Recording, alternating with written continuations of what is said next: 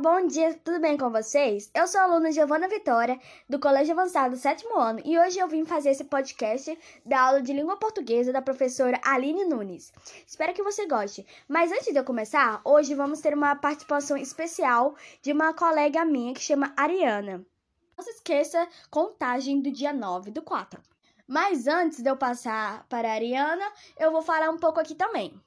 Preconceito. Preconceito é uma opinião desfavorável que não é baseada em dados objetivos, mas que é baseada unicamente em um sentimento hostil, motivado por hábitos de julgamento ou generalizações apressadas.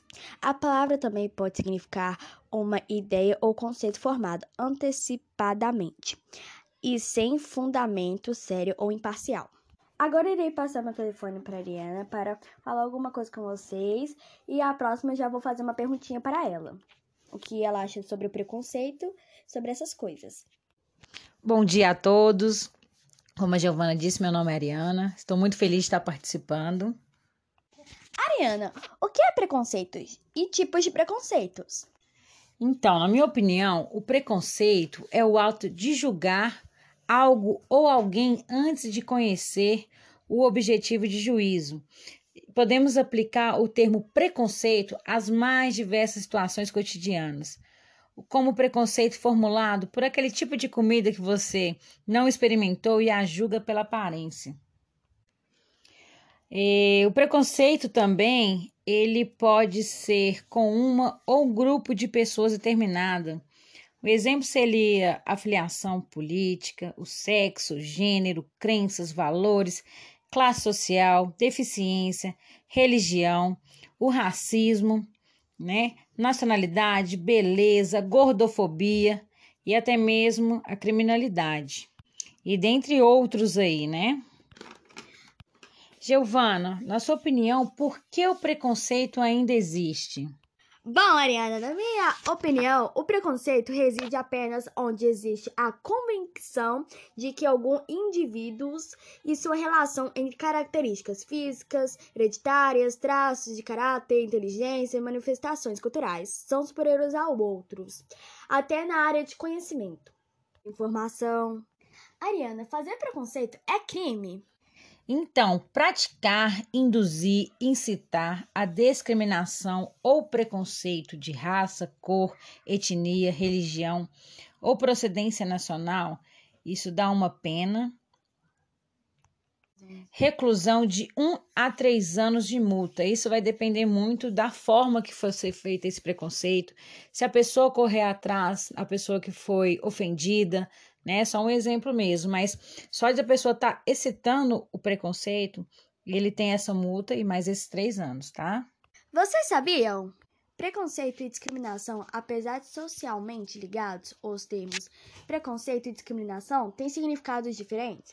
Enquanto preconceito e o pré-julgamento, é, discriminação é o ato de diferenciar, de dar tratamento diferente. A discriminação é a ausência de igualdade ou a manifestação das preferências, causando situações desconfortáveis entre os indivíduos.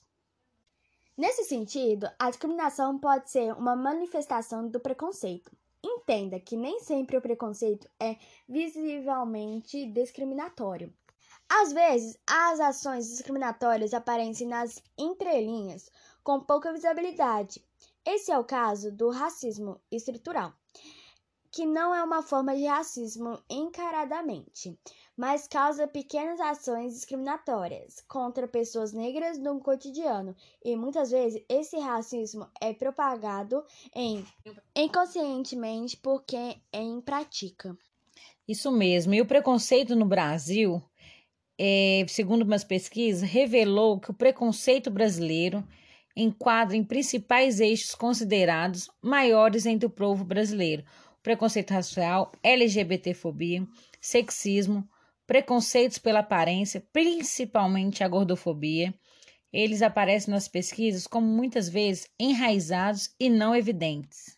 Vocês sabiam que os tipos de preconceito que mais se evidenciam são a LGBTfobia, em que 29% dos brasileiros da da pesquisa declaram-se preconceituosos, seguido pelo preconceito religioso. 20% dos pesquisadores assumem essa forma de pensamento, e o machismo, com que 7% do consultado, na verdade, dos pesquisados, né, identificam-se.